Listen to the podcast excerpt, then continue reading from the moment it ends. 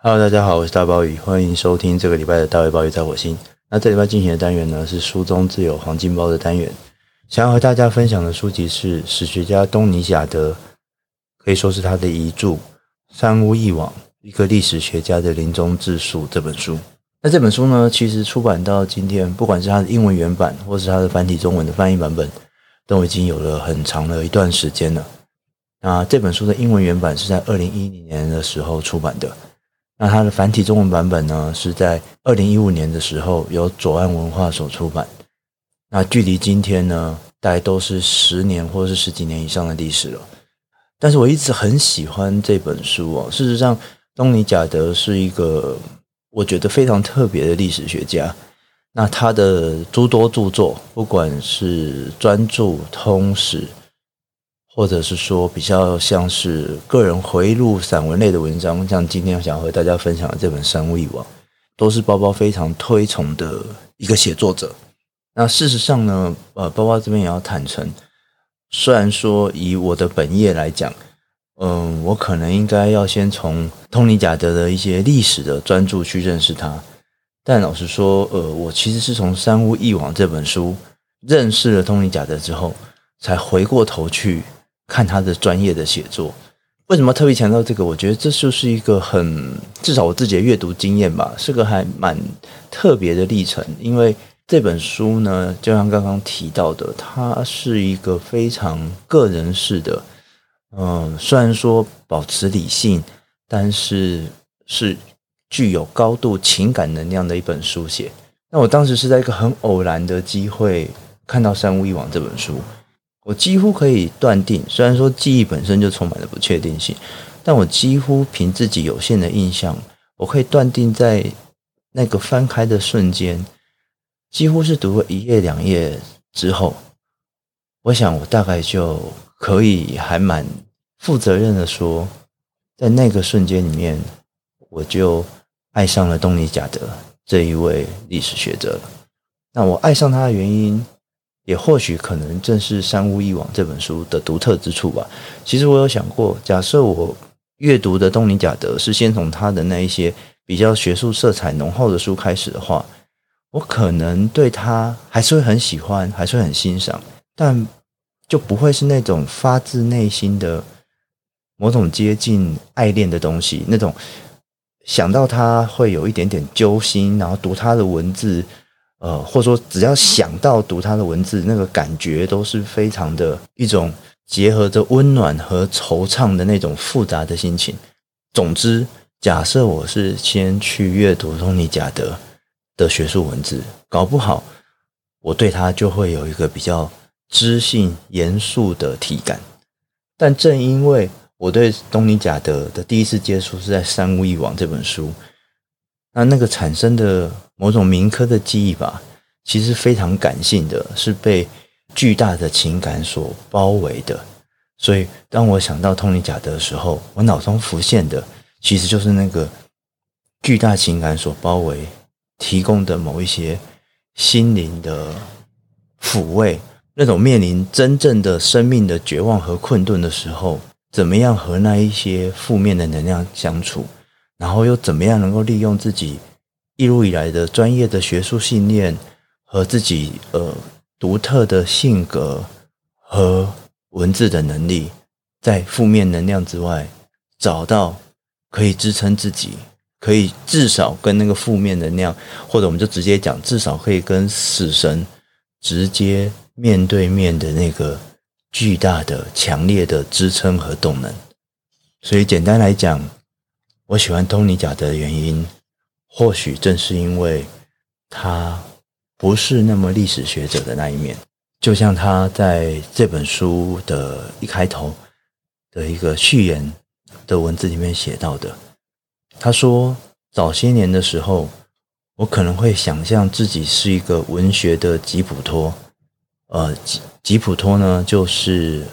木偶奇遇记》里面那个创造。”木偶皮诺丘的工匠，他说：“我可能想象自己会是那样一个文学的吉普托，用论题与例证打造一个接着一个的小木偶，用逻辑结构的可信度赋予他们生命，又借由个别零件必然的诚实来诉说真相。不过，我最近的写作，其实也就是这本《三巫一王》的写作，归纳的性质要大上许多。这些文章的价值，主要是在于一种仿佛印象派的效果。我在叙述中把私人的与公共的、推理的与直觉的、回忆的与感受到的，都成功地交织在一起。首先，呃，我想就是听包包去念这样一小小段文字，你就可以感受到通尼贾德的那个文采，那一个非常动人的文字。这段文字的后面那半部，我觉得是对于《三屋一网》这本书可以说是最精辟的介绍。也就是说，这整本书真的就像贾德自己说的，它就像一幅印象派的绘画，在这一幅文字所构成的。印象派的创作当中，我们可以看到他把自己私人的与公共的，然后那种推理的与直觉的，也就是理性的和感性的，还有一他自己回忆和感受到的这些复杂的因素，透过他的文字，整个非常漂亮的交织在一起。这段文字我会非常喜欢，甚至三不五时都会去翻看，原因是我觉得他对于什么是历史学的。写作的那个定义，我觉得是非常厉害的。其实，我觉得他回应呢许许多多，比如说在史学导论啊、史学方法那种专业的课堂里面，要花费很多千言万语去讨论的理论，然后甚至他也回应了许许多多实际从事历史学研究这个专业行当里面的经验者，至少一部分的经验者，他们所体验到的那一个。写作过程里面的感受，就像他说的，至少对部分的史学家而言，他们也许自己的定位并不是一个呆板的、严肃的科学家，而是一个文学的工匠吉普托。而他们那些写的文章呢，就像贾德形容的，用逻辑结构的可信度赋予生命的小木偶。然后用个别零件的必然的诚实去诉说真相。我认为这一个形容啊，其实在历史学的层次里面，或者说在今天比较广义流行的非虚构写作的城市里面，我觉得如果你对这个东西是有兴趣的，那贾德的这一段话，其实你可以把它铭记在心，当做自己的榜样。事实上，我觉得贾德。所有的那种学术的专业的写作，甚至非学术的比较小品文的写作，像这本《三巫一网》，都可以是一个有志于非虚构写作的创作者可以去参考的对象。当然，对包自己来讲，最羡慕的可能还是贾德在《三屋一网》里面所写的那个他自己说的，可以把私人的与公共的、推理的与直觉的、回忆起的与感受到的，成功交织在一起的那样写作能力。如果有一天包包自己的文字可以达到贾德在《三屋一网》这本书的那个高度，哪怕只是一句话、一段话，或者是一个非常短的一个小小的文章的一个部分，只要能够稍稍触及到贾德的刚刚所形容的那样非常独特的那样文字魅力的时候，我想对包包来讲，大概就是人生最高的成就，就是这个此生已经没有什么遗憾了。那讲了这么多，还是回头来谈《三屋一网》这本书大概的内容吧。但是真的要进入《三屋一网》之前，我也还是想再用一点点题外话来形容《三巫一网》这本书。也就是说，当你呃阅读量到达一定累积的时候，呃，其实不一定是文字的阅读了，包括像你看电影啊、看影集啊、听音乐啊、呃、看艺术的创作啊。呃，漫画或各式各样这种广义的创作，你累积到一定的程度的时候，其实我觉得，我相信多数人都会有过这样的经历，就是你会在这些不同的创作之间开始一些联想，然后在这个联想之间去寻找彼此之间的那个关联。我觉得这是件非常有趣的事情，然后去建构起那个各个不同美好创作之间的关联，我觉得它就会形成。怎么说？某一种类似品味的东西，或者说至少它可以提供一个你自己在认识这一个艺术的或思想世界里面的一个重要的地图，而且那个地图是独一无二，只属于你自己的。那对包包来说，不管是当时，或者说从呃一五年到现在，每一次三不五时的去翻《三屋忆往》这本书的时候，我都会忍不住想起另外一本非常有名的书，那就是尚多米尼克的《潜水中与蝴蝶》。那这本书，我想应该很多朋友都很熟了，因为它真的是一个非常有名的著作，然后它也被改编成电影。我自己的了解吧，好像。有一些中学的课堂里面也会把它当做指定的读物。那《潜水中与蝴蝶》这本书啊，呃，它的作者尚多明尼克，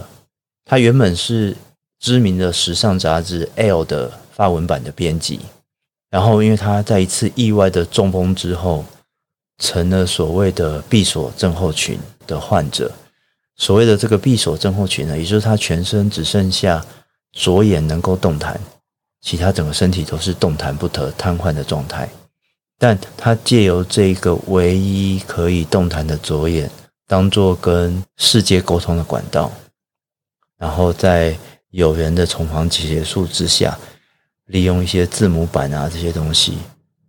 用一次一次眨眼的方式，在他自己临终之前，完成了《潜水钟与蝴蝶》这部回忆录。然后在这样的一个回忆录里面呢，特别是在这样的一个生命的状态里面，他重新的去反省他自己的一生，重新去体认、去感受生命的可贵和意义。所以他的书名《潜水钟与蝴蝶》这两个意象，其实分别象征的作者他在生命里面可以说是相背反、相冲突的两种隐喻。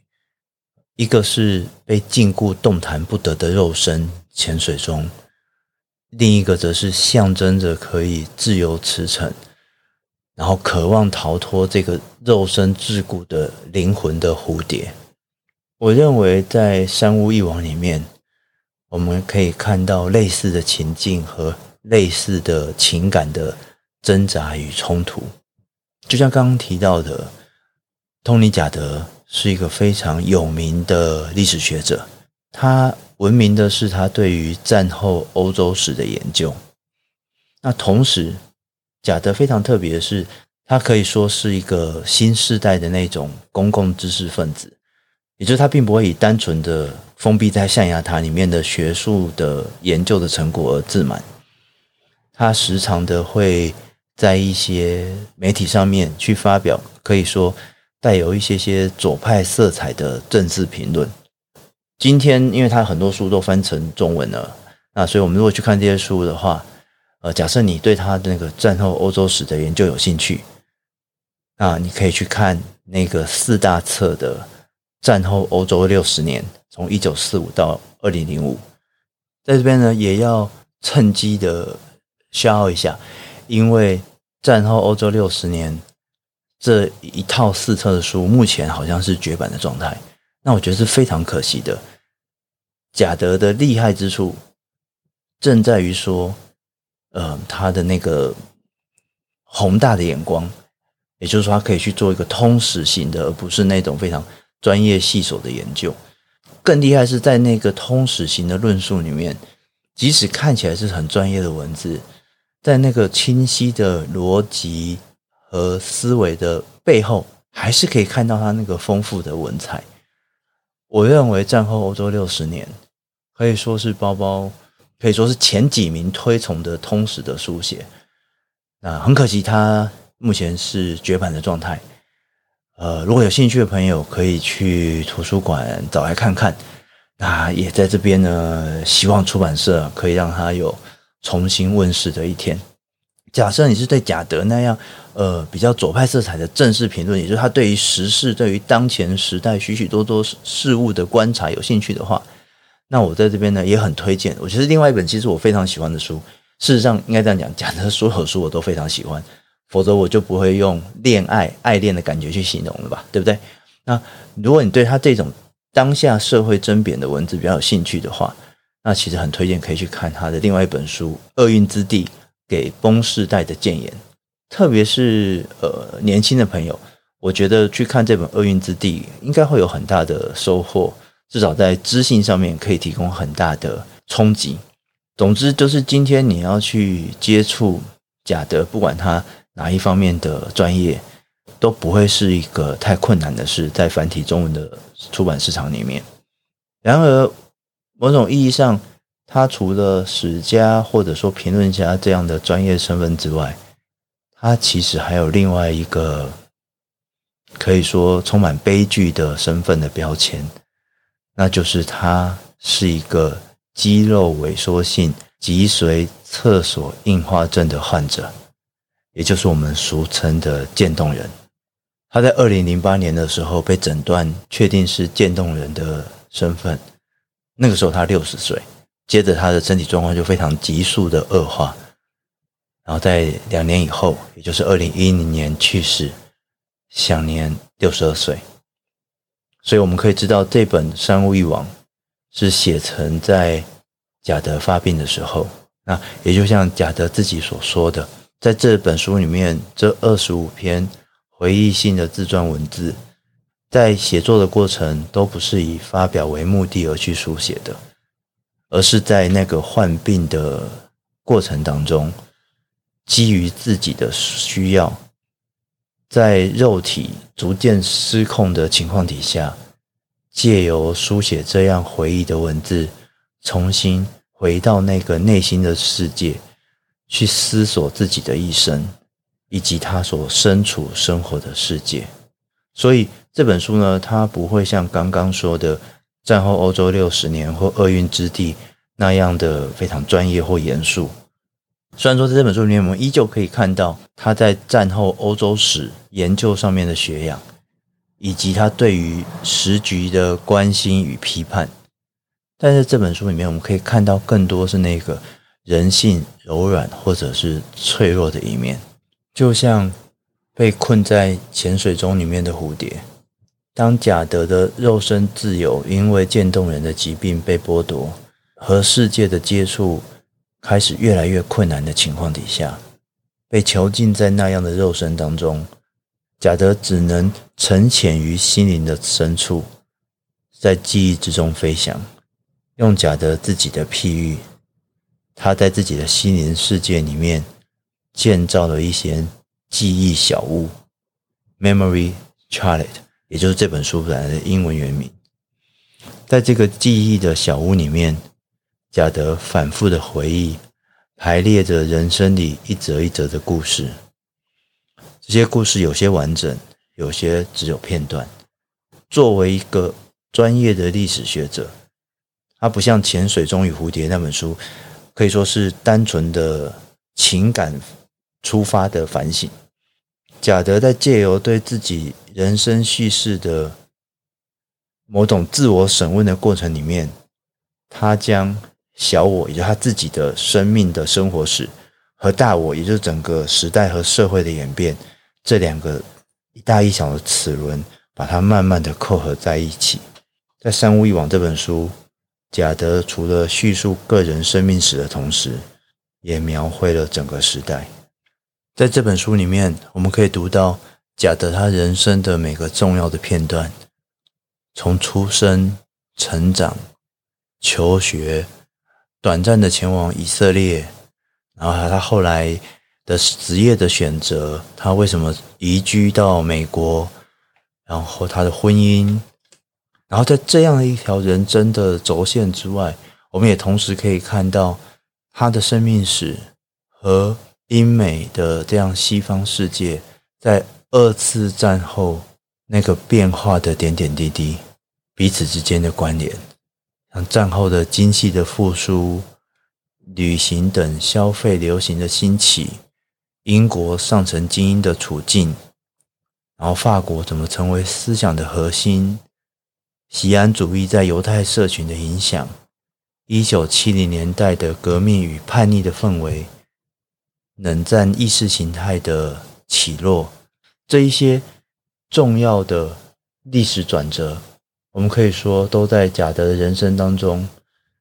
直接、间接的起着作用。作者在《三巫一网》这本书里面，透过对于自己人生的细腻的审视，去鸟瞰了整个时代的展开。然后一方面呢，又透过对时代整体的整个思索和勾勒，去理解他自己个人生命的每个转折，个人与时代之间的关联，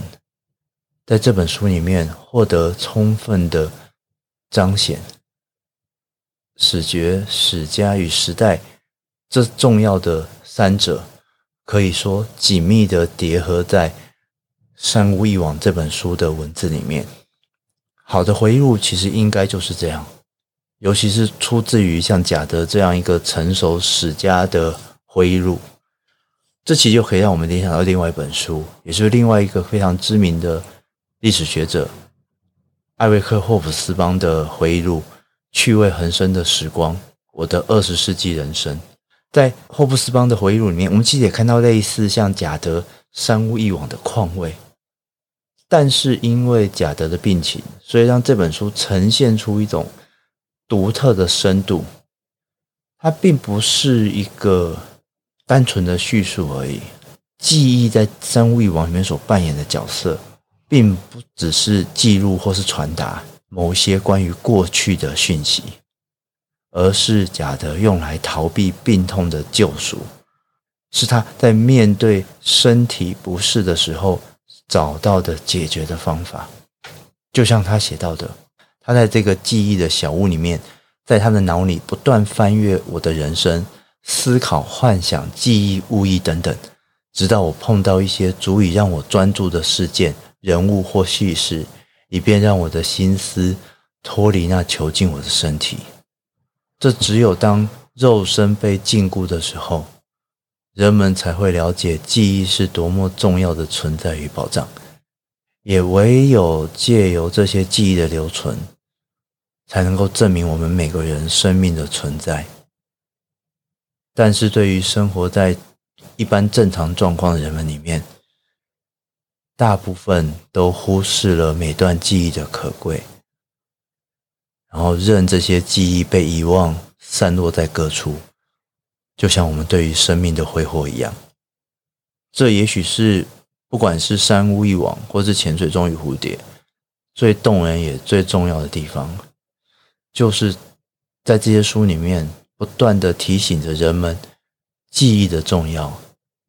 要去创造，要去珍惜每一段记忆，一段一段一段的累积，去结成一个美好而不后悔的人生。这本书一开始，贾德描绘了瑞士的一间山间小屋的记忆，在最后结尾的地方呢，又写回了瑞士半山腰的小镇。在那个小镇里面呢，那是一个与世隔绝的小镇，只有火车进出而已，可以说是远离尘嚣。然后作者在最后的时候写道。我们不能选择从哪里开始我们的人生，但是我们可以在希望的地方结束。我知道我将会在什么地方，就在那班小小的火车上。我特别要去哪里，永远永远。我想这段文字不只叙述了贾德的心愿，其实也叙述着。生命即将结束之前的状况，在我们合眼的那个最后一刻，一生的记忆将会在我们的眼前摊开，然后就像一列记忆的火车，让我们在车上回顾进进出出这些我们经历过的人生，然后在那一切都将要结束的时候，伴随着我们。直到永恒，而这个火车的意象，或说这个火车意象所传达的情感，其实也贯穿了《三巫一网》这本书，成为这本书最独特的魅力。而这样运用火车意象去理解人生的观察，或许也就像手冢治虫的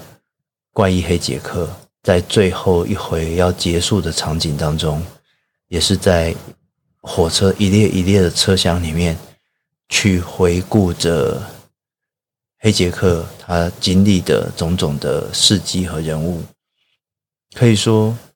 这样一则记忆的火车，或说这样去理解记忆，是一个共同的意象。那借由这个意象，也许我们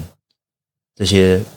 觉得自己还健康、觉得自己人生还漫长、还有一定时间的人们，可以去思索，我们要怎么样在还可以的时候去创造记忆，去保存记忆，去搭起这一节列车。这节列车会有多长？这节列车在过程当中。会让我们体会到什么？尤其是在那最后的一刻的时候，其实都端看此时此刻的当下，还在呼吸的你我，怎么样去把握，怎么样去塑造了。三五一网可以说是一本回忆录，也可以说是一本历史书写，你更可以说它就是一个对于记忆和生命的颂扬。透过这本书的阅读。作为读者的我们，就像被贾德邀请在那一间三间小屋里面简短的休息，陪着他坐了一小段火车，然后进而去思索自己生命的记忆，以及我们最后会迎来的终站。我是大卫鲍鱼，以上是这个礼拜的大卫鲍鱼在火星，我们下次见。